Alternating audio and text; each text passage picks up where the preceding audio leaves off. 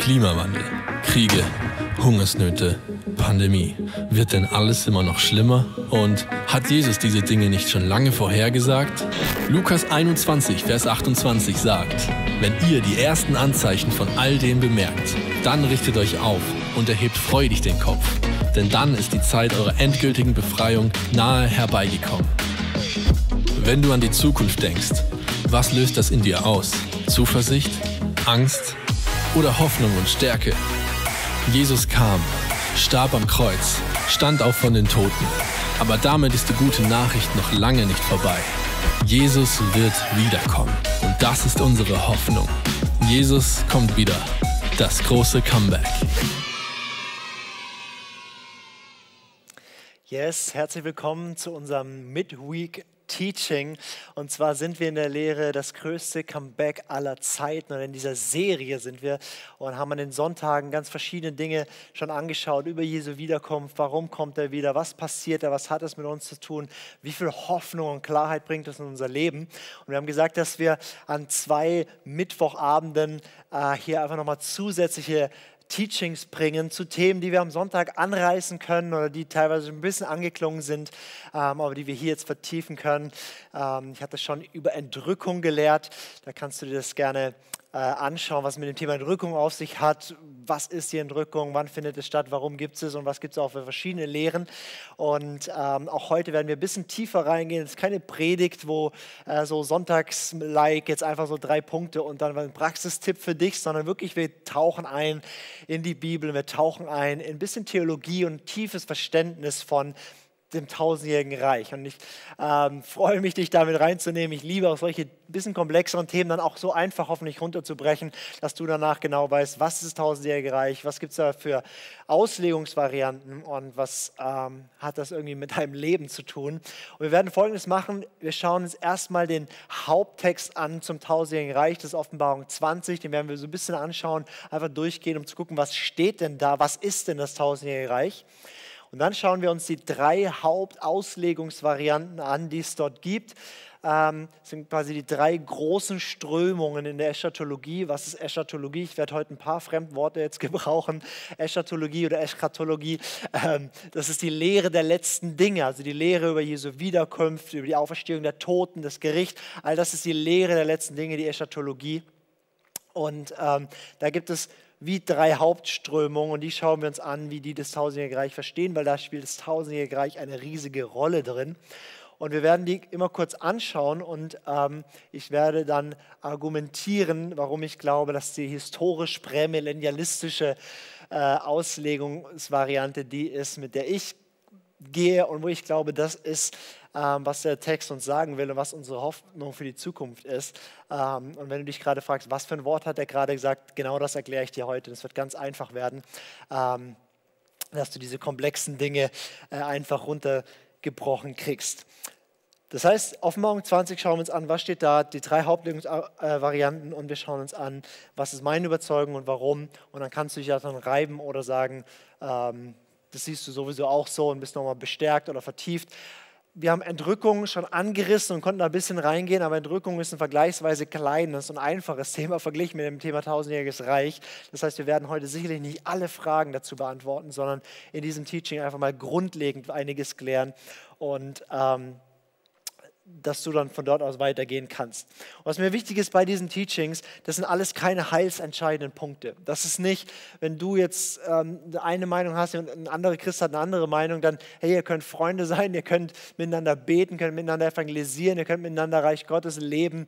Ähm, das ist nichts, was uns trennen sollte, sondern da ringen wir einfach um die Wahrheit. Und trotzdem sind es keine unwichtigen Themen, weil gerade was wir über die Zukunft denken, prägt extrem unsere Weltsicht und extrem stark auch unser Verständnis von, wie leben wir im Hier und Jetzt. Es prägt extrem unser Gottesbild. Deswegen sollten wir darüber ringen, sollten uns damit beschäftigen, aber nicht in der trennenden Weise. Das heißt, wenn du nachher eine ganz andere Meinung hast, wie ich sie heute vertrete, ich habe dich lieb und wir können weiter äh, miteinander unterwegs sein und ähm, gemeinsam Jesus nachfolgen. Ich bete zu Beginn für dich und mich, dass wir äh, tieferes Verständnis von diesen Dingen kriegen. Jesus, ich danke dir, dass du unser Lehrer bist. Wir sagen, du bist unser Rabbi, unser Lehrer, der uns in alle Wahrheit hineinführt und du hast uns verheißen, wir werden die Wahrheit erkennen. Und wir wollen heute mehr Wahrheit erkennen über das tausendjährige Reich, über deine Herrschaft, über diese Texte, über ähm, das Verständnis von wer du bist und was du tust, was unsere herrliche Rolle in dem ganzen Ding drin ist. Und ich bete, dass Hoffnung und Freude in unser Herz kommt, dass Klarheit kommt, dass du mir Klarheit gibst im Sprechen und dass du uns Klarheit im Hören und Empfangen gibst. In Jesu Namen. Amen. Wir steigen ein mit Offenbarung Kapitel 20 und ähm, wichtig ist, in der Offenbarung und in allen anderen Büchern in der Bibel, die Kapitel, die waren da ja ursprünglich nicht drin. Das heißt, irgendwann, ähm, 1000 nach Christus etwa, hat sich jemand gedacht, war das immer so kompliziert, dass man die Stellen wiederfindet. Wir tun nochmal Kapitel äh, einfügen und irgendwann später wurden da noch Verse eingefügt. Einfach, das hilft uns ja enorm, damit wir uns schnell zurechtfinden in der Bibel. Aber das war ursprünglich nicht drin. Und manchmal sind die Kapitelüberschriften ziemlich schlecht gesetzt, finde ich. Ähm, auch hier in Offenbarung 20, weil eigentlich in Offenbarung 19, 20 und 21 gibt's sind es einfach eine Reihe von Visionen, wo Johannes sagt, und ich sah, und dann beschreibt er, was er sieht. Und ähm, durch diese Kapiteleinteilung wurden die oftmals wie isoliert voneinander behandelt. Weil Offenbarung 19 beschreibt die Wiederkunft Jesu und was dort geschieht. Und Offenbarung 20 beschreibt dann das tausendjährige Reich und das letzte Gericht, die zweite Auferstehung und das letzte Gericht. Und Offenbarung 21 dann wie Neuschöpfung und so weiter. Aber das sind alles ein Stream von Offenbarungen, die Johannes bekommt und die ähm, in diesem Aufbau auch Sinn machen. Aber wir picken heute Offenbarung 20 raus, die ersten sechs Verse.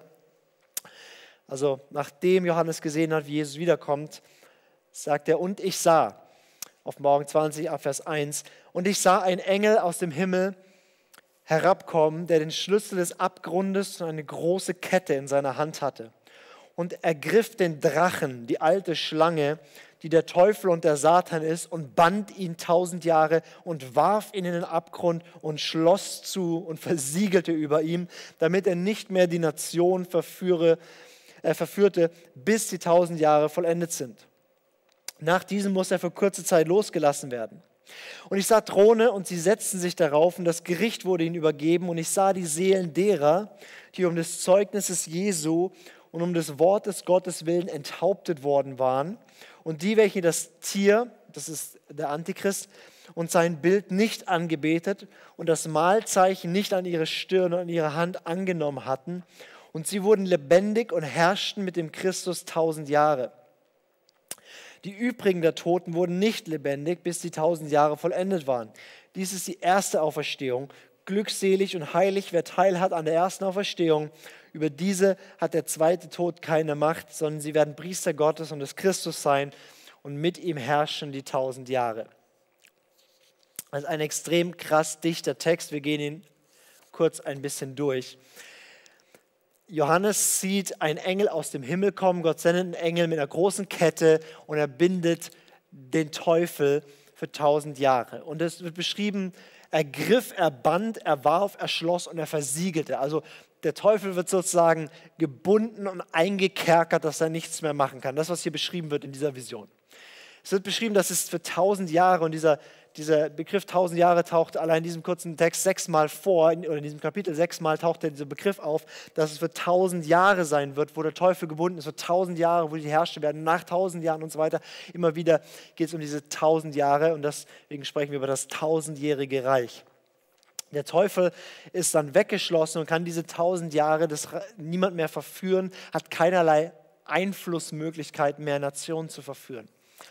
Ähm, das ist die, die, die Zukunft äh, für den Teufel. Ähm, jemand hat mal so schön gesagt, wenn der Teufel dich an deine Vergangenheit erinnert, dann erinnert du ihn an seine Zukunft. Das ist seine Zukunft. Er wird gebunden, eingekerkert und später dann, wir schauen uns gleich an, ähm, auch endgültig in den Feuersee geworfen. Dann wird beschrieben, es werden Throne aufgerichtet und es kommt quasi zu einer Rechtsprechung, zu Gerichten. Ähm, das ist auch, wo die Heiligen, ähm, also die, die Gläubigen, die Christen ähm, von Jesus Lohn bekommen. Das ist, wo äh, Michi äh, wird darüber sprechen, über den Richterstuhl Christi, wo es darum geht, dass wir Lohn bekommen für unseren, unseren Dienst für ihn. Ähm, aber auch wo Gerechtigkeit gesprochen wird hier in dieser Welt, das ist, was hier passiert. Da wird beschrieben, dass es eine erste Auferstehung gibt. Glückselig und heilig, wer teil hat an der ersten Auferstehung. Auch Jesus lehrt es in Johannes 5, ähm, dass die Auferstehung der Gerechten und die Auferstehung ähm, der, der, der Bösen oder Ungerechten geben wird. Und hier in Offenbarung 20 wird es beschrieben, am Anfang, es gibt eine Auferstehung, die erste Auferstehung, das sind die, die zu Jesus gehören aus allen Zeiten. Also ähm, das ist, was wir auch bei Entrückung kurz angeschaut haben. Wenn Jesus wiederkommt, werden alle Toten auferstehen und die, ähm, die noch leben, werden auch verwandelt in Auferstehungskörpern. Alle, die zu Jesus gehören, werden im Auferstehungskörper äh, mit Jesus ähm, herrschen und regieren. Das, was hier beschrieben wird, und die zweite Auferstehung ist dann erst nach dem tausendjährigen Reich.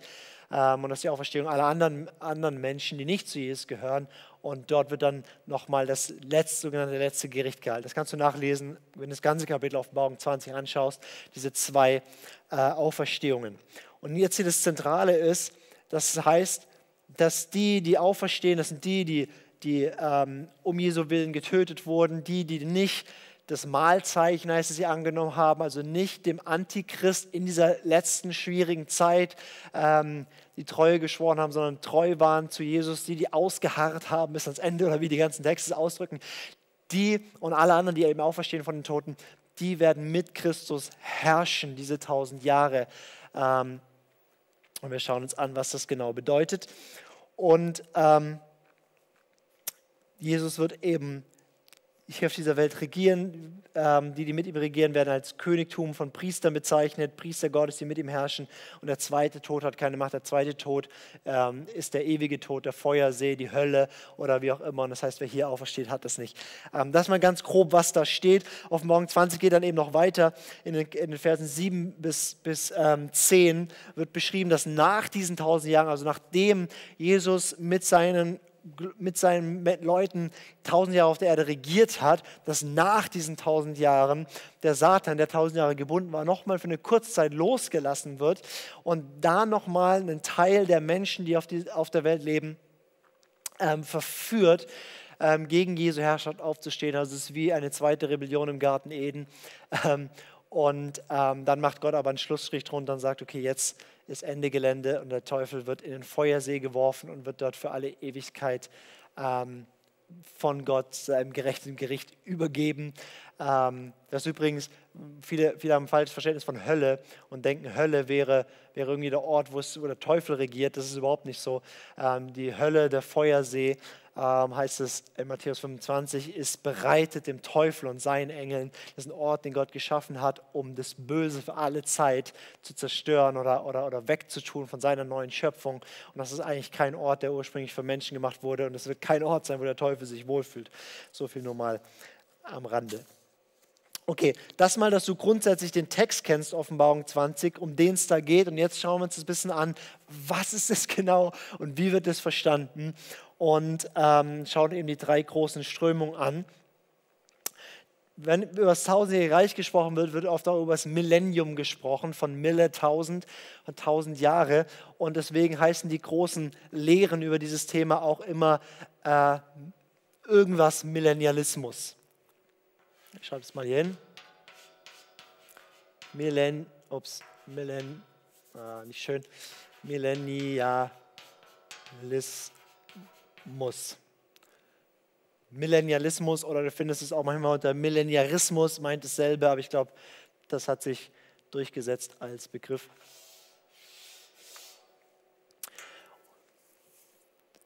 Also es geht um verschiedene Auffassungen davon, was tausendjähriges Reich ist und wie wir diese letzten Dinge einordnen. Und da gibt es drei große Formen von Millennialismus.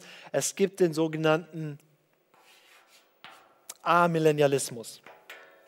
Der Amillennialismus, das heißt so viel wie kein Millennium, also kein tausendjähriges Reich, ist ein bisschen unglücklich ausgedrückt. Der Amillennialismus bezeichnet die Ansicht, dass es kein buchstäbliches tausendjähriges Reich gibt, sondern dass das, was wir gerade gelesen haben, einfach nur beschreibt das Gemeindezeitalter, in dem wir jetzt gerade leben, wo die Heiligen im Himmel und wir auf der Erde mit Christus regieren. Und das wäre eine symbolische Beschreibung davon. Also mit anderen Worten, die Auffassung ist etwa die, Jesus ist irgendwann aufgefahren zum Vater. Dann ähm, ist jetzt sozusagen das Gemeindezeitalter, nenne das GZ, GZ, Gemeindezeitalter. Und das ist in der amillennialistischen Auffassung deckungsgleich mit dem, was wir gelesen haben in Offenbarung 20. Ähm, und dann wird Jesus irgendwann wiederkommen. Und im Amillennialismus passiert dann alles zum gleichen Zeitpunkt. Entrückung, ähm, erste und zweite Auferstehung, Gericht und so weiter. Und dann geht es einfach hier äh, ewig weiter mit der Neuschöpfung oder mit ähm, einem ewigen Zustand, je nachdem. Ähm, genau. Das ist der Amillennialismus. Das heißt also, das, was wir gerade gelesen haben, meint einfach nur, es beschreibt den Zustand, in dem wir momentan jetzt gerade leben. Und wie legt es an diesen Text aus? Es legt diesen Text sehr, ähm, eine ne sehr vergeistigte Deutung dieses Textes. Und ich bin nicht der Auffassung, wie du vielleicht gerade merkst. Ähm, und ich werde dir kurz zeigen, was sie was der Amillennialismus lehrt und warum ich das aber nicht so sehen kann.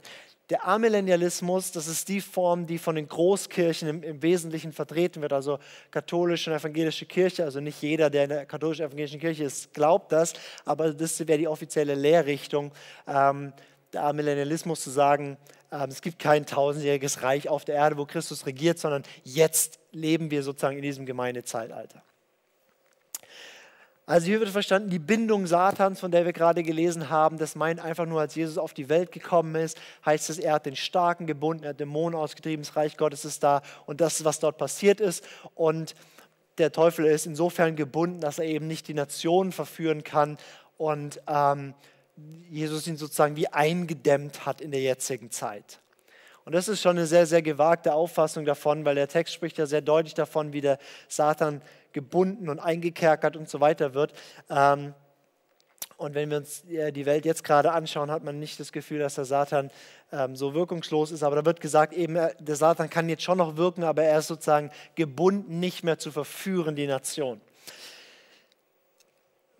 Dann wird gesagt, warum auch nicht geglaubt wird, dass es ein buchstäbliches tausendjähriges Reich auf dieser Welt gibt, ähm, wo Jesus regiert auf dieser Erde ist, dass gesagt wird, dieser Text Offenbarung 20 ist der einzige Text in der gesamten Bibel, der von einem tausendjährigen Reich spricht. Und das stimmt erstmal. Aber zwei Gedanken dazu. Erstens, wie oft muss denn etwas in der Bibel stehen, damit es stimmt? Also zum Beispiel der Turmbau zu Babel steht nur einmal in der Bibel, Sprachverwirrung und so weiter. Stimmt es jetzt oder nicht? Steht nur einmal drin. Ja, also von daher ist es für mich kein starkes Argument. Und zweitens ähm, ist die Tatsache, dass Gott ein Reich auf dieser Welt gründet, wo er regiert von Jerusalem aus die Nation, ist in der gesamten Bibel voll. Wir schauen uns nachher noch ein bisschen was dazu an. Ähm, die ganzen äh, Propheten haben das verheißen, dass, dass, dass Gott regieren wird von Jerusalem aus alle Nationen. Es steht eben einfach nur nicht drin, dass es tausend Jahre ist. Das ist tatsächlich die einzige Stelle, wo das drin steht. Deswegen finde ich das nicht so ein starkes Argument. Ähm, und auch das Verständnis hier vom Amillennialismus, diesen Text zu deuten als, okay, ähm, die Auferstehung meint jetzt ja hier nicht Auferstehung, weil das gibt es ja nicht, also in diesem Gemeindezeitalter, das meint einfach nur die, die quasi gestorben sind, das sind die Seelen, die jetzt bei Gott sind. Und das ist ein sehr vergeistigtes, sehr griechisches, sehr ähm, philosophisches äh, Verständnis davon. Ähm, und sicherlich ist, wenn Johannes, der, der Jude war, der ein hebräisches Denken hatte, wenn der über Auferstehung geschrieben hat, dann hat er nicht gemeint, ähm, Seelen, die im Himmel sind, sondern hat er Auferstehung gemeint. Finde ich sehr, sehr schwierig, das so auszulegen und zu verstehen. Ähm, ein interessantes Argument, warum die Amillennialisten sagen, sie können sich nicht vorstellen, dass irgendwie auf dieser Erde tausend Jahre Jesus regiert mit seiner Kirche, also buchstäblich regiert dann, ähm, ist ja irgendwie die Vorstellung, das würde ja bedeuten, wenn Jesus wiederkommt und dann mit allen Christen, die dann auferstehen oder wie auch immer, ähm, mit denen regiert auf der Welt, dann gibt es ja auch noch ganz viele Menschen, die einfach so da leben und sich vorzustellen, dass quasi Jesus leibhaftig auf dieser Welt regiert und alle Christen, die zu allen Zeiten gelebt haben, auferstehen und mit ihm regieren und dann gibt es da noch ganz viele normale Menschen, die es halt jetzt gerade auch gibt, die sind ja nicht ausgelöscht, sondern leben dann auf dieser Welt und werden regiert, das ist irgendwie schwierig vorzustellen. Das ist ein Argument, warum sie sagen, sie glauben nicht, dass es ein buchstäbliches tausendjähriges Reich gibt. Ich würde sagen, ähm, vielleicht ist es sich schwierig vorzustellen, aber es ist auch nicht so spooky. Ich meine, Jesus ist von den Toten auferstanden und ist im Auferstehungsleib seinen Jüngern erschienen und hat mit denen ganz normale Gemeinschaft gehabt. Also die Vorstellung, dass Jesus wiederkommt, dass die Toten in der ersten Auferstehung aufstehen, dass alle Christen im Auferstehungsleib auf dieser Erde rumrennen. Also hier in Singen, im Schwarzwald, in Freiburg oder sonst wo auf der ganzen Welt rennen dann Christen im Auferstehungsleib rum und wir tun mit Jesus diese ganze Welt hier ordnen und regieren in einer Weise, die Gott wohlgefällig ist. Und da gibt es parallel noch Menschen, die, die eben Jesus noch nicht gekannt haben, die noch nicht ähm, verwandelt wurden, ähm, die auch noch ganz normal leben und sterben. Ist gar nicht so komisch, wenn du die Auferstehungstexte anguckst, wie Jesus mit seinen Jüngern äh, zusammen frühstückt, Fisch isst ähm, und irgendwie Gemeinschaft hat, ähm, das würde schon gehen. Ähm, was dann auch noch ein Argument ist, wo die Amillennialisten sagen, sie können sich nicht vorstellen, dass wenn Jesus leibhaftig wiederkommt, tausend Jahre lang diese Welt regiert mit seiner Kirche, dass nach diesem tausendjährigen Reich tatsächlich noch Menschen sich abkehren von Gott, wie das eben in den Versen 7 bis 10 dann beschrieben ist. Ähm, und es kann ja nicht sein, deswegen, genau, beschreibt es eher einfach das Gemeindezeitalter. Und auch das Argument würde ich gerne kurz entkräften, weil ähm, im Garten Eden waren Adam und Eva unter der vollkommenen Herrschaft Gottes im Paradies und haben sich abgekehrt von Gott. Also es ist schon möglich, in dem paradiesischen Zustand zu leben, sie abzukehren von Gott. Oder wenn du dir anschaust, Judas Iskariot, der der Jünger Jesu war, dreieinhalb Jahre mit Jesus unterwegs gewesen ist, der den leibhaftigen Jesu um sich hatte, auch er hat, sich, hat ihn verraten und sich abgewendet von ihm. Also es ist, es ist absolut denkbar, dass Jesus tausend Jahre buchstäblich diese Erde regiert im tausendjährigen Reich, wir die Kirche mit ihm eingesetzt sind, diese Welt zu regieren in seinem Sinne. Regieren heißt ja nicht unterdrücken oder sonst was, sondern wie Jesus zu regieren, dienend, die Ordnung, Gerechtigkeit, Friede, Leben, Freude zu fördern auf dieser Welt, ähm, dass trotzdem sich Menschen zum Schluss nochmal abwenden.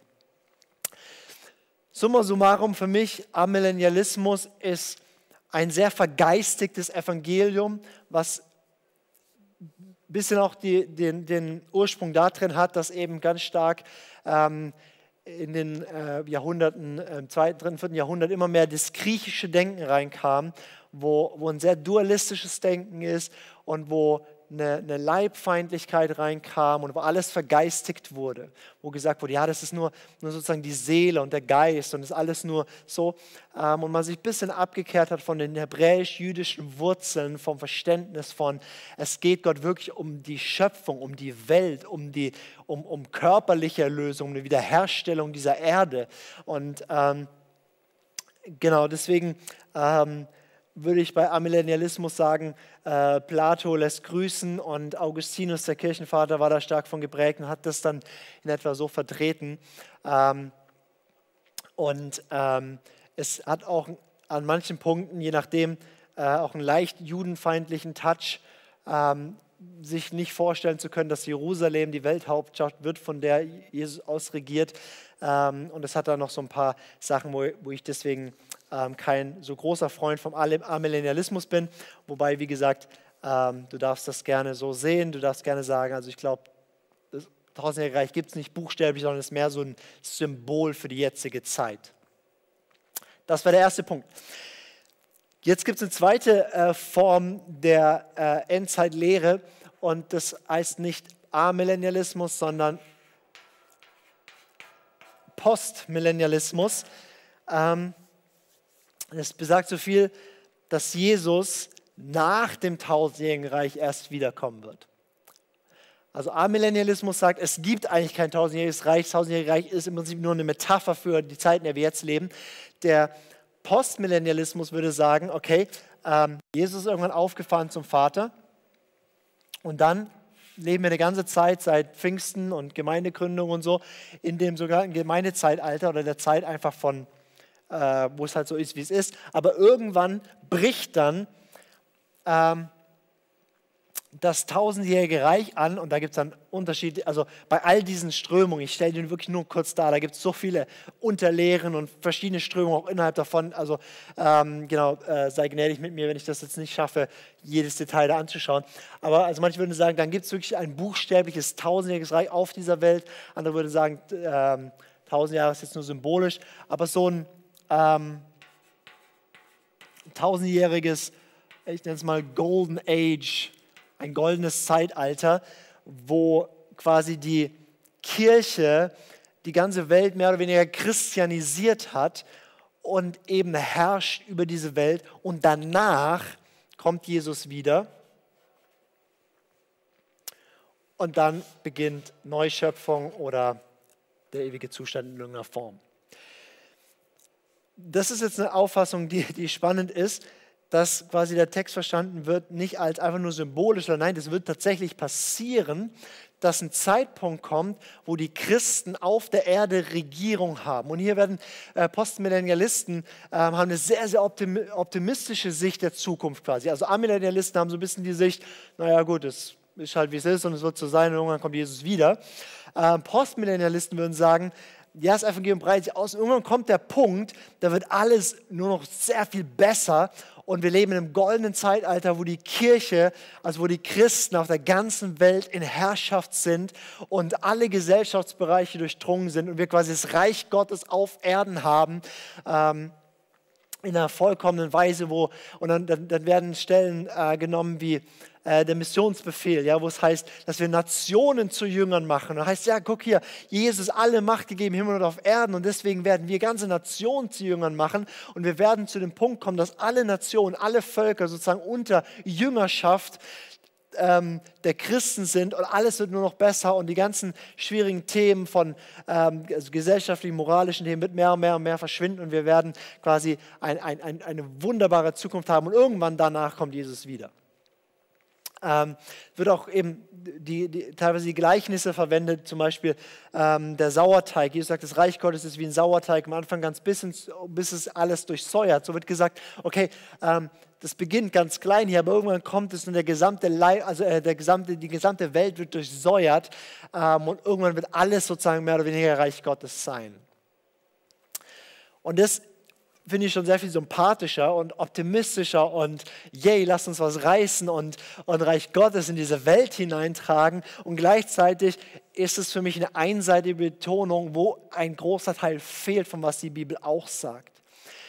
Die Bibel sagt, also Jesus sagt nämlich über das Reich Gottes nicht nur, dass es sich weiter ausbreitet, sondern er sagt in, in ähm, ähm, Matthäus 13 auch, dass das Reich Gottes ähm, so ist wie da wird Unkraut gesät vom Teufel und da wird Weizen gesät von ihm und beides wächst bis zur Vollendung des Zeitalters, bis er wiederkommt zur vollen Blüte. Das heißt, wir werden nicht, bevor Jesus wiederkommt, nach meinem Verständnis, nicht alles nur gut, es wird nicht alles nur besser und alles wird wunderbar sein, sondern wir werden erleben, dass beides zunimmt. Bedrängnis, Herausforderung, Druck, das Antigöttliche und gleichzeitig nimmt zu die Herrlichkeit, die Reinheit, die Kraft von Kirche ähm, und beides wird parallel wachsen. Und ähm, ich spreche darüber ein bisschen ähm, in der Predigt in dieser Serie über Jesus und die Endzeit. Da tue ich es auch noch mal ein bisschen ähm, breiter ausmalen. Aber das ist quasi, hier wird nur eine Seite der Medaille für mich betont. Ähm, und ignoriert auch den Fakt, es wird dann teilweise gesagt, ja, guck, die Welt ist ja die letzten 2000 Jahre immer christlicher geworden und es wird ja Stück für Stück immer besser. Ähm, aber das ist eine sehr einseitige Sicht von, was in der Welt gerade passiert, weil zum Beispiel was zunimmt die letzten Jahre global, ist, dass die Christenverfolgung sehr viel stärker wird und nicht weniger wird. Ähm, also es gibt ganz, ganz viele Themen, wo wir sagen können, da gibt es positive Trends und da gibt es ganz, ganz, ganz viele tolle Sachen und ich freue mich da riesig drüber. Aber ja, neben den positiven Trends gibt es gleichzeitig massive, schwierige Trends ähm, und beides ähm, geschieht äh, zur gleichen Zeit. Und ähm, der Postmillennialismus würde eben sagen, es wird an einem bestimmten Punkt nur noch alles besser und wir regieren, christianisieren die ganze Welt ähm, und leben in einem Golden Age und irgendwann danach kommt Jesus wieder. Ähm, das ist übrigens auch eine Lehre, die immer populär ist in Erweckungszeiten und da auch mehr oder weniger entstanden ist. Ähm, Weil du kannst dir vorstellen, wenn große Erweckungszeiten waren, wenn man sich anschaut, ist First and Second Great Awakening in den USA und, und auch in, in England äh, Erweckung, ähm, es waren teilweise so starke Erweckungen, wo wirklich gesellschaftlich komplette Umbrüche gab. Also wo, wo tatsächlich eine ganze Region, zum Beispiel die ganzen Bars, haben alle zugemacht und wurden sozusagen Gotteshäuser, also, also Zehntausende haben sich bekehrt und du hast gemerkt, wie sich das gesellschaftliche Klima wandelt und so weiter und so fort. Und, ähm, und dazu glauben, ja, jetzt ist der Durchbruch da und es wird ab jetzt nur noch besser. Ähm, ist dann immer populär, aber auf die gesamten letzten 2000 Jahre gesehen und auf ähm, alle Bibelstellen gesehen und auf ähm, genau, die ganze globale Kirche gesehen, glaube ich, kann, ist es sehr, sehr gewagt zu sagen, es wird alles nur noch besser. Ähm, genau. Es ist übrigens auch so, wenn, wenn jemand amillennialistisch das sieht oder wenn jemand das postmillennialistisch sieht, das ist ja nicht so, dass da alles falsch ist, sondern da ist ja ganz, ganz viel Gutes drin. Gerade beim Postmillennialismus gefällt mir so diese Sicht von, das Reich Gottes wird sich ausbreiten, weil Amen, ja, das glaube ich auch. Ich würde nur sagen, eben, es wird kein Golden Age von tausendjährigem Reich, bevor Jesus kommt, sondern es wird anbrechen und da sein und sich zeigen, aber eben nur erst in Vollendung, wenn er kommt. Und da sind wir bei dem dritten großen Lehre über äh, die Endzeit. Das ist der sogenannte Prämillennialismus. Prämillennialismus, also Post sagt, das, also Jesus kommt nach dem tausendjährigen Reich wieder und Prä sagt, Jesus kommt vor dem tausendjährigen Reich wieder. Ähm, und auch der Prämillennialismus ist, da gibt es nicht sozusagen ein Lehrding und so glauben das alle, sondern es ist sehr unterschiedlich. Ähm, da gibt es den mehr dispensationalistischen Prämillennialismus. das ist ein schöner Zungenbrecher, kannst du ja einfach jeden Morgen ein paar Mal sagen, dispensationalistischer Prämillennialismus. Ähm, wo auch dann eben dieses Entrückungsthema oft eine große Rolle spielt. Da kannst du dir die Lehre über Entrückung anschauen, ähm, wo dann oft von zwei, äh, zwei Wiederkommen Jesu gesprochen wird, so eine Vorentrückung und dann Trübsalzeit und dann kommt die Gemeinde wieder zurück und so. Und dann gibt es den historischen Prämillennialismus oder den, den klassischen Prämillennialismus. Und ich beschränke mich jetzt heute auf den, ähm, genau, das sehr grob zu zeigen, ähm, einfach nur um das äh, kurz zu sagen, da äh, gibt es mehr dazu. Ähm, warum heißt der, heißt der historischer oder klassischer Prämillennialismus? Weil das quasi der, ähm, die Lehre war, die, die vor allem die ersten vier Jahrhunderte eigentlich ähm, bis dann Augustinus und so weiter so stärker diese amillennialistische Sicht kam, ähm, am Anfang das Verständnis war von der Kirche. Und einfach aufgemalt sieht es so aus, Jesus ist irgendwann aufgefahren ähm, zum Vater, Auferstehung, Himmelfahrt, sitzt jetzt zur Rechten Gottes. Es gibt das Gemeindezeitalter, das ist die Zeit, seit Pfingsten, wo wir sagen, okay, der Auftrag ist, alle Nationen zu Jüngern zu machen. Das heißt, wir breiten das Evangelium aus in alle Stämme, Völker und Sprachen. Und wenn das gemacht ist, wird Jesus wiederkommen. Wir werden ihm entgegengerückt, verwandelt und so weiter. Ähm, und dann bricht hier das tausendjährige Reich an, mit Jesus buchstäblich auf der Welt. Danach gibt es die zweite Auferstehung. Also hier haben wir die erste Auferstehung. Ich glaube, das kann man sowieso nicht lesen, aber du kannst mir einfach, dann steht da was da. Erste Auferstehung, zweite Auferstehung, hier das letzte Gericht und so. Und dann bricht hier die Neuschöpfung an. Das wäre auch nochmal ein Thema für sich, weil viele Christen irgendwie das äh, denken, das Evangelium wäre, äh, du wirst gerettet und dann bist du irgendwann im Himmel. Ähm, das Evangelium ist, Jesus wird wiederkommen und wir werden für alle Ewigkeit in einem Auferstehungsleib auf einer neuen Erde oder erneuerten Erde leben und Gott wird in unserer Mitte wohnen und Himmel und Erde werden eins. Epheser 1 äh, sagt, dass das, dass das große Geheimnis ist, dass nämlich in Christus Himmel und Erde zusammenkommt. Das ist das, was wir seit 2000 Jahren beten, ähm, wie im Himmel so auf Erden. Das wird passieren. Der Himmel wird auf die Erde kommen. Genau, aber das ist mal ein Thema für sich. Ähm, das wäre der klassische Prämillennialismus. Gemeindezeitalter, da, irgendwann kommt Jesus wieder und zwar dann, wenn alle Nationen mit dem Evangelium erreicht sind, alle Völkersprachen und so weiter, wenn alle rufen, komme, Jesus wird Jesus wiederkommen, wir werden ihm entgegengerückt, die Toten stehen auf. Und dann ist das, was wir gelesen haben in Offenbarung 20, passiert buchstäblich. Das heißt, wie kannst du dir das vorstellen? Kannst du dir vorstellen, Jesus kommt wieder leibhaftig in seinem Körper, der wahrer Mensch, wahrer Gott und hat dann sein Office in Jerusalem. Dort hat er so, dort hat er sein Office und von dort aus regiert er die gesamte Welt. Und wir Christen sind auf der gesamten Welt verstreut und regieren diese Welt mit ihm und bauen sie sozusagen wieder auf in seinem Sinne. Da leben noch ganz, ganz viele Menschen, wenn Jesus wiederkommt. Und viele von denen werden sich entscheiden, Jesus zu folgen, werden, werden dann zu ihm gehören und manche eben auch nicht. Ähm, aber die ganze Welt wird dann regiert von Christus buchstäblich, nicht nur hochgeistig, sondern ganz buchstäblich. Und ähm, dann kannst du so stellen, wie wenn Jesus sagt, hey, wenn du, wenn du treu bist mit deinen Talenten, dann werde ich dich über zehn Städte setzen. Das ist nicht nur ein netter Ausdruck, das ist buchstäblich, was passieren wird. Wenn du jetzt treu bist mit deinen Gaben, wenn du jetzt Jesus dienst, dann wird er dich im tausendjährigen Reich einsetzen, um mit ihm buchstäblich diese Welt zu regieren. Das ist, was ähm, im Prämillennialismus verstanden wird. Warum ich ähm, bei dieser Variante, ähm, also warum ich das glaube und warum ich dieses Verständnis habe vom tausendjährigen Reich und überhaupt von den ganzen Zukunftsereignissen, ähm, ich will ein paar Argumente dafür ähm, nennen. Das erste ist der Literalsinn. Was ist der Literalsinn? Der Literalsinn besagt, dass wir die Bibel einfach lesen und wir mal so, also alles, was man wörtlich nehmen kann, einfach mal so wörtlich nehmen. Also es gibt ganz viele Sachen oder einige Sachen in der Bibel, da ist klar, ähm, das ist ein Symbol. Zum Beispiel in Offenbarung gibt es irgendwie, da heißt es, ähm, dass Jesus wandelt inmitten der sieben goldenen Leuchter und dann wird es erklärt, die sieben goldenen Leuchter symbolisieren die sieben Gemeinden. Das ist ein Symbol. Aber alles, was buchstäblich zu auszulegen ist, nehmen wir einfach mal buchstäblich. Das ist der Literalsinn.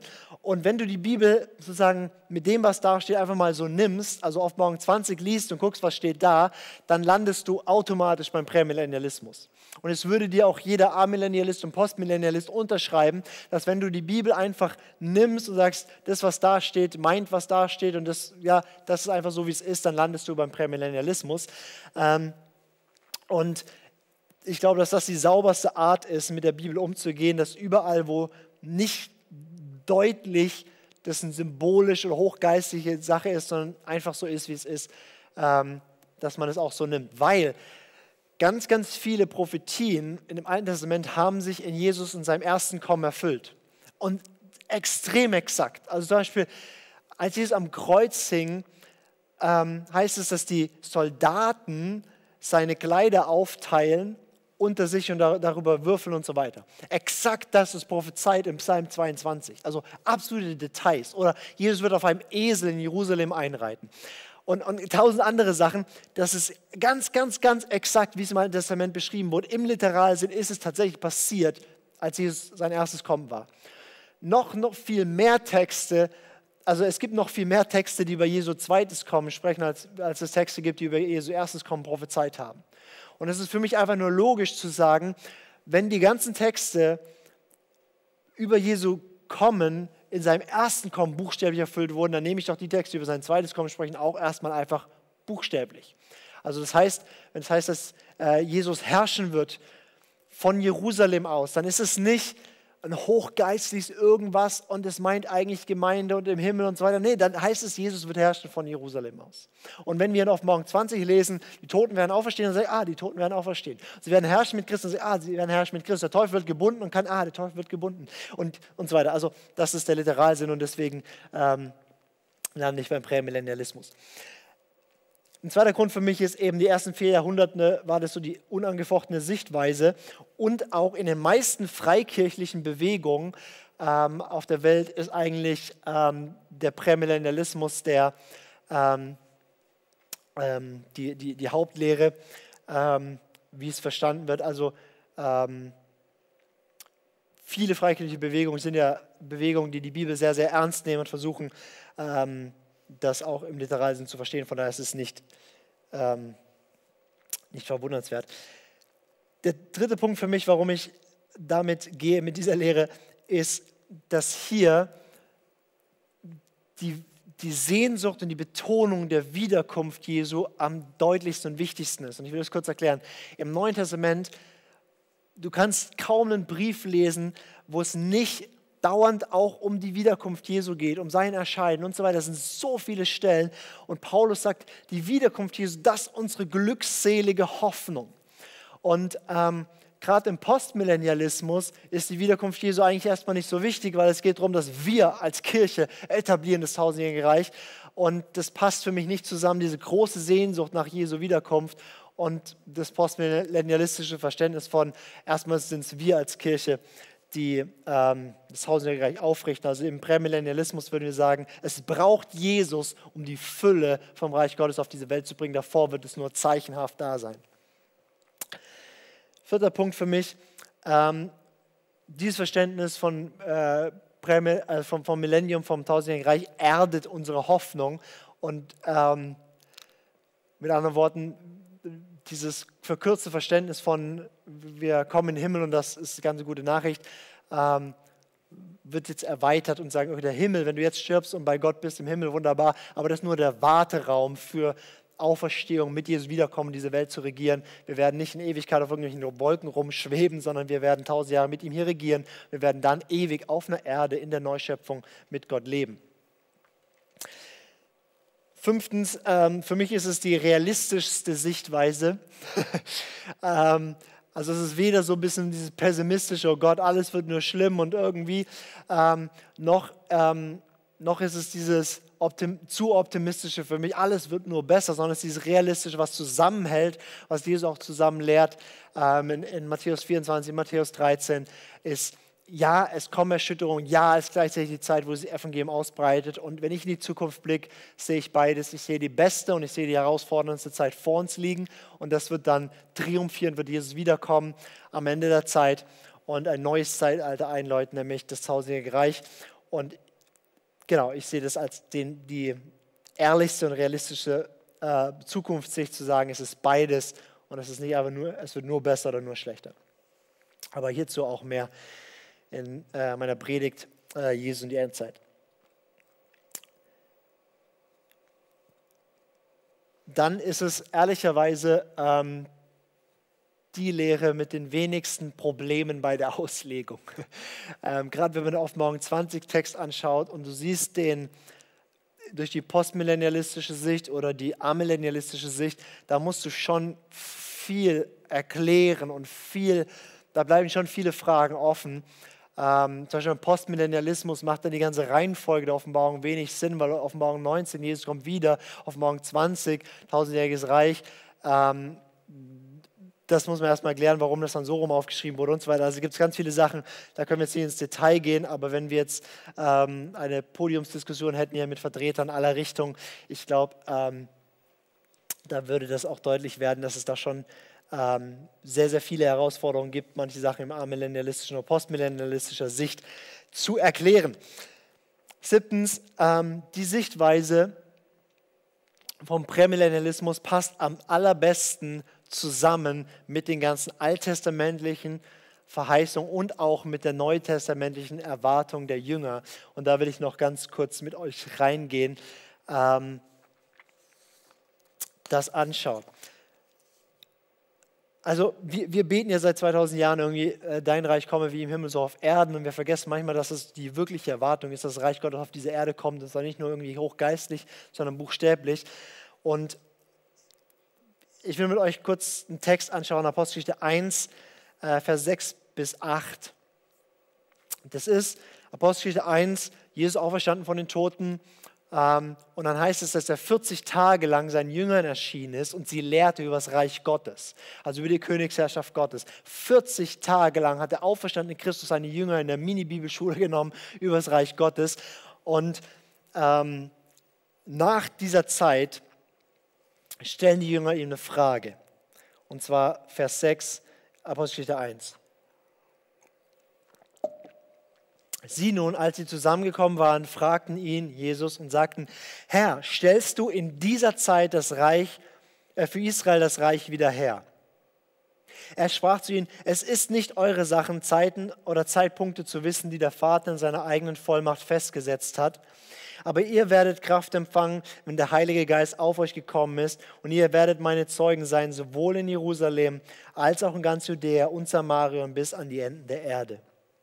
Also du musst dir vorstellen, Jesus kam und hat gesagt, das Reich Gottes ist da. Und er schaut seine Jünger um sich, dreieinhalb Jahre folgen die ihm und er verkündet die ganze Zeit, das Reich Gottes ist da. Und wenn die Jünger gehört haben, das Reich Gottes ist da, dann haben sie all das erwartet, was die alten Propheten im Alten Testament gesagt haben, dass nämlich die Herrschaft von Jerusalem über die ganze Erde ausgehen wird, dass Jerusalem, dass Israel sozusagen alle Nationen beherrschen wird, dass ein irdisches Reich geben wird, wo der Sohn Davids, wo der Menschensohn regieren wird im Sinne Gottes. Das war ihre Erwartung.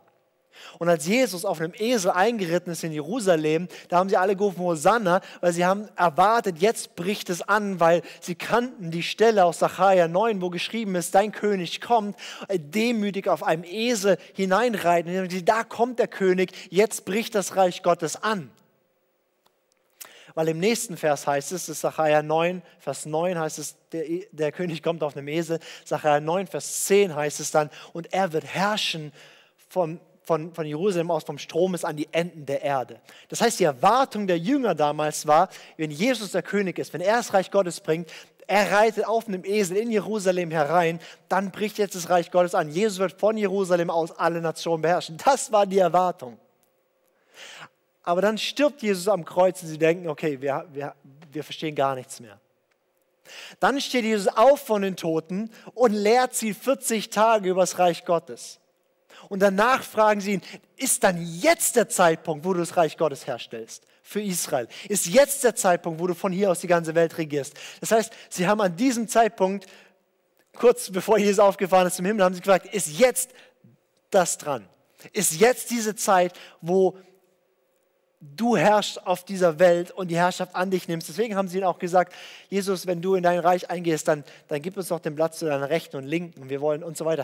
Das war ihr Verständnis. Sie haben buchstäbliches Verständnis bekommen. Und sie fragen nach 40 Tagen Bibelschule mit dem auferstandenen Jesus über das Reich Gottes, fragen sie ihm, ist jetzt der Zeitpunkt für ein buchstäbliches irdisches Reich auf dieser Erde?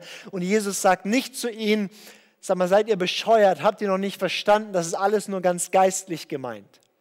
Sondern was Jesus sagt ist, für euch ist nicht wichtig, den Zeitpunkt zu wissen die Gott festgesetzt hat. Mit anderen Worten, er sagt, es wird kommen.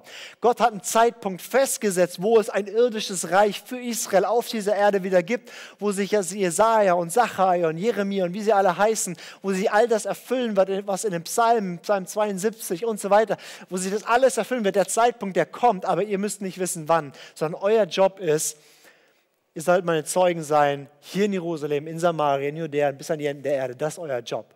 Und die Jünger hatten keine Ahnung, dass das so lange dauert, dass wir heute 2000 Jahre später immer noch dran sind. Das war damals nicht ihre Perspektive. Die haben gedacht, jetzt ist der Zeitpunkt gekommen. Aber das ist, warum ich glaube, dass dieses prämillennialistische, also buchstäblich zu erwarten, das wird sich erfüllen. Das war auch die Erwartung meiner Meinung nach von den Jüngern. Und ich will mit euch beispielhaft einen Text noch anschauen aus Jesaja, Jesaja 2. Das ist nämlich einer der, der großen Texte in Jesaja äh, und, und, und, und äh, ganz, ganz wichtige Text. Ähm, und dann gucken wir kurz an, was das, ähm, wie das verstanden wird im Prämillennialistischen und was da Postmillennialisten und Amillennialisten draus machen würden. Jesaja 2, da ist es, das Wort, ist, das Wort, das Jesaja, der Sohn des Amos, über Judäa und Jerusalem geschaut hat. Also ganz kurz, Literalsinn, ja? Um was geht es hier? Es geht um, um Juda und Jerusalem. Okay. Und es wird geschehen am Ende der Tage, da wird der Berg des Hauses des Herrn feststehen als Haupt der Berge und erhaben sein über die Hügel. Und alle Nationen werden zu ihm strömen.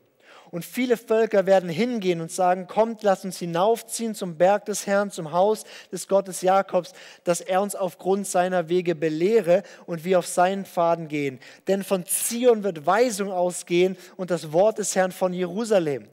Und er wird richten zwischen den Nationen und für viele Völker Recht sprechen. Dann werden sie ihre Schwerter zu Flugscharen umschmieden und ihre Speere zu Winzermessern. Nicht mehr wird Nation gegen Nation das Schwert erheben und sie werden den Krieg nicht mehr lernen. Ganz kurz, was machen Amillennialisten mit so einem Text? Die sagen, ja, das, ist, das muss man geistlich deuten. Das spricht nicht von Jerusalem und buchstäblich, das meint jetzt die Gemeinde. Und das ist, wo wir jetzt leben. Also die Gemeinde ist sozusagen Zion und das Wort des Herrn geht von uns aus und wir leben ja schon da drin. Und ähm, that's it. Postmillennialisten würden einen Schritt weiter gehen und würden sagen, nee, nee, ähm, das ist noch nicht erfüllt, sondern das wird sich erfüllen. Die Gemeinde wird zu diesem Jerusalem und Zion werden und wo alle, alle hinkommen und wo, wo es dann dieses Golden Age gibt, wo, wo, ähm, ja, wo, wo, wo die Nationen lernen werden von den Christen und wir sie christianisieren oder, oder unter Jüngerschaft bringen und es wird keinen Krieg mehr auf der Welt geben, weil hey, ja, Millennialisten, guckt euch doch mal um, wie viel Krieg es noch gibt. Und als Prämillennialist würde ich sagen, nein, das ist, was sich buchstäblich erfüllen wird, wenn Jesus wiederkommt. Es wird in Jerusalem sein, dort wird er sein Office haben. Und er wird von dort aus die Nationen beherrschen. Und Nationen werden kommen und sie werden lernen. Und es wird eine Zeit sein, wo es keinen Krieg mehr gibt, wo, wo es keine Rüstungsindustrie mehr gibt, sondern wo das Geld alles da reinfließt, diese Welt ähm, auf Vordermann zu bringen, wo es keinen Krieg gibt, sondern wo es Frieden auf dieser Welt gibt. Sie werden den Krieg nicht mehr lernen. Und ja, liebe Postmillennialisten, das wird zeichenhaft jetzt schon geschehen, weil das Reich Gottes ist schon jetzt angebrochen, aber es ist noch nicht vollendet und es wird erst vollendet, wenn Jesus wiederkommt. Und so könnten wir Dutzende um Dutzende um Dutzende um Dutzende von Prophetien umgehen, wo ich sage, absolut, lasst uns alles, was da drin steckt, auch geistlich, auch für jetzt schon deuten, sagen, wir wollen jetzt schon ein Stück zeichenhaft als Kirche das erleben, dass wir der Ort sind, wo Gott spricht, dass wir der Ort sind, wo die Nationen hinkommen und Weisheit und Weisung bekommen, dass wir der Ort sind, wo Frieden gestiftet wird, aber wir wissen, es wird erst dann erfüllt werden, wenn Jesus wiederkommt und dann wird es buchstäblich passieren. Das mal eine ganz kurze Einführung zum tausendjährigen Reich zentral für dich. Was habe ich heute gesagt? Offenbarung 20 ist das zentrale Kapitel erstmal im Neuen Testament. Dann gibt es diese drei Auslegungsvarianten. Amillennialisten, die mehr oder weniger sagen, das muss man einfach vergeistigt sehen, das ist eine Beschreibung vom Jetzt. Es gibt die Postmillennialisten, die sagen, ja, ja, das wird schon sich erfüllen, aber bevor Jesus wiederkommt, durch die Gemeinde. Und die Prämillennialisten würden sagen, nein, Jesus kommt erst wieder und er tut es dann mit seiner Gemeinde einläuten und äh, wird dann für tausend Jahre regieren. Und auch da gibt es dann ähm, manche, die sagen, das sind auf jeden Fall genau tausend Jahre. Andere sagen, okay, das ist dann doch eher eine symbolische Zeit, einfach eine lange Zeit. Ähm, meine Ansicht ist so über Wait and See. Wenn Jesus kommt, werden wir schauen, sind es wirklich genau tausend Jahre oder einfach nur ein langer Zeitraum. Das ist für mich nicht so der entscheidende Punkt ich hoffe, du hast ein Gespür dafür bekommen, ähm, was mit dem Tausendjährigen auf sich hat und ein bisschen Bock bekommen, äh, die Bibel zu lesen und da tiefer reinzugehen. Und ähm, bei diesem Thema kratzen haben wir jetzt gerade heute wirklich nur einen Millimeter unter die Oberfläche gekratzt und mal grundsätzlich sortiert, um was es dort geht. Es gibt tausend Fragen jetzt. Warum gibt es überhaupt noch mal ein tausendjähriges Reich? Bevor dann irgendwie die Neuschöpfung, warum nicht gleich? Wie sieht das tausendjährige Reich wirklich aus? Was machen wir in tausend Jahre hier? Wie wird es aussehen mit den Leuten, die dann hier leben, aber noch nicht zu Christus gehören und wenn die dann sterben? Und, und also gibt es ja tausend Themen noch. Ja, wie wird die Welt aussehen, wenn Christus buchstäblich leibhaftig sie hier regiert und wir mit ihm? Und es ist gut, sich darüber Gedanken zu machen, weil all das können wir nehmen und sagen, das ist unsere Zukunftshoffnung. Wir haben eine Hoffnung, dass nicht alles bergab geht, sondern Jesus wird kommen und es wird alles gut und er wird alles gut regieren. Und wir können sagen, das, was dann sein wird, wollen wir jetzt schon zeichenhaft jetzt sehen in Deutschland. Jetzt sehen überall, wo wir Einfluss haben, dass dieses Reich Gottes, diese gute Herrschaft Jesu hindurchbricht. So viel mal dazu. Ich wünsche dir viel Freude beim Weitergraben, Weitersuchen und ähm, dich mit schönen lateinischen äh, Fachbegriffen auseinandersetzen oder auch nicht. Die Bibel, auch die Offenbarung, ist nicht geschrieben für Theologen, sondern einfach nur für ganz normale Menschen, ähm, die die Bibel lesen und sagen, Gott spricht zu mir, zeigt mir diese Dinge und man kann sich da reingraben. Und was immer passieren sollte, wenn du dich mit diesen Themen beschäftigst, dass Freude zunimmt, dass Hoffnung zunimmt, dass Sehnsucht nach Jesus zunimmt, dann merkst du, du bist auf dem richtigen Track und ich hoffe, konnte ich ein bisschen dazu beitragen. Viel Segen dir. Ciao.